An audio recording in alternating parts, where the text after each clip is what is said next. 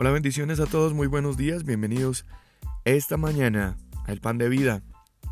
Ya estamos a punto de terminar el mes de agosto, el mes número 8, y vamos a entrar entonces en la última etapa de este año, en los últimos meses de este año, y la misericordia del Señor ha sido siempre la constante en nuestros días la misericordia del Señor hasta hoy no ha faltado. Hoy sigue siendo nueva.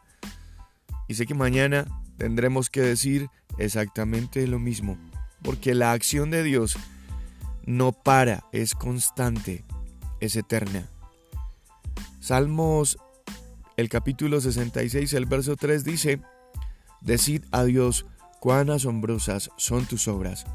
Por la grandeza de tu poder se someterán a ti tus enemigos.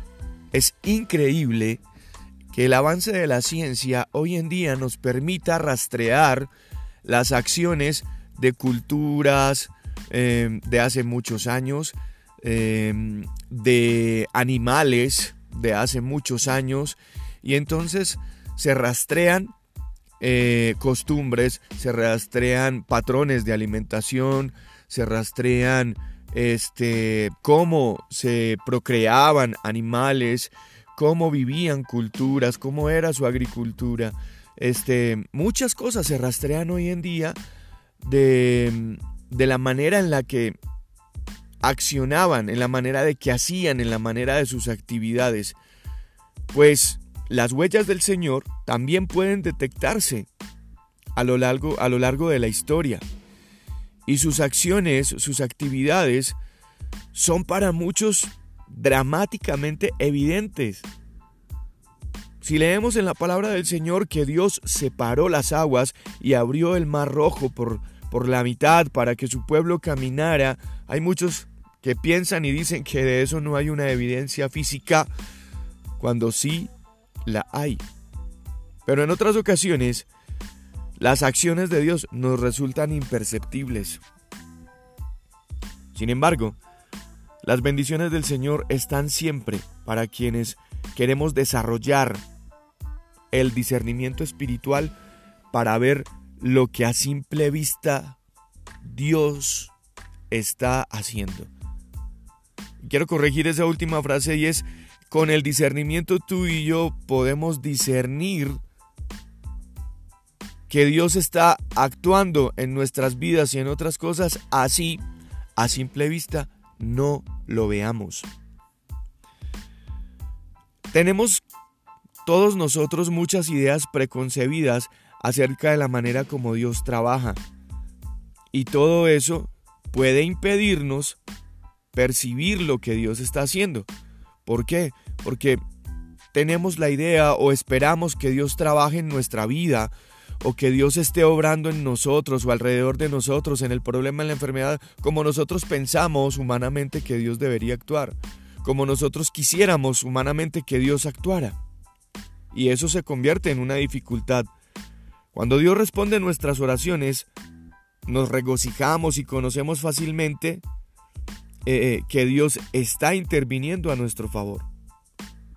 Pero ¿qué pasa cuando Dios no nos da lo que estamos pidiendo o cuando no recibimos lo que estamos esperando. Y es que con demasiada frecuencia llegamos a la conclusión de que Él no está haciendo nada, porque no se parece a lo que nosotros quisiéramos o a lo que estamos anhelando.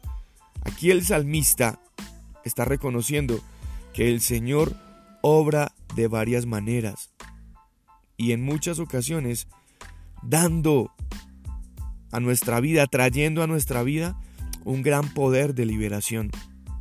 Y en otras ocasiones, por medio de situaciones que no son tan agradables para nosotros. En otras ocasiones Dios actúa en nuestra vida en situaciones dolorosas. Hay otra situación o, otro problema que puede impedir que nosotros veamos la mano de Dios actuar en nuestras vidas y es la falta de atención. Porque estamos concentrados en otras cosas. Porque estamos aferrados a las exigencias del mundo de hoy, al estilo de vida de este mundo. y estamos fijados, en, eh, los ojos puestos en, en, en lo que está pasando alrededor de nosotros y le dejamos poco espacio a los momentos de quietud, de reposo, de intimidad con Dios. No tenemos periodos de meditación, sino de afán, no tenemos tiempo de oración, sino de preocupaciones. Nuestros sentidos espirituales están embotados. Pero quienes podemos tener acceso a la palabra de Dios con regularidad, entonces podemos aprender a reconocer que las acciones de Dios en nuestras vidas son constantes, son rastreables, porque Él actúa siempre de acuerdo a su palabra. Cuando nuestros ojos están enfocados en Dios, se abre una nueva perspectiva, se abre una ventana gigante y nuestra fe va a comenzar a crecer y vamos a poder eh, discernir, traducir la actividad de Dios en nuestra vida. Y entonces como consecuencia van a llegar a nosotros el gozo y la convicción que no solamente Él está actuando en nuestras vidas, sino que nosotros tenemos participación en eso que Dios está haciendo. La acción de Dios en tu vida es rastreable. Dios está haciendo cosas en tu vida así no parezca. Porque hay muchas cosas que Dios ya, ha hecho en tu vida, de las que tal vez muchos no tengan evidencia, pero tú eres la evidencia de que Dios sigue actuando todos los días, por los siglos de los siglos. Dios no ha dejado de hacer, de actuar.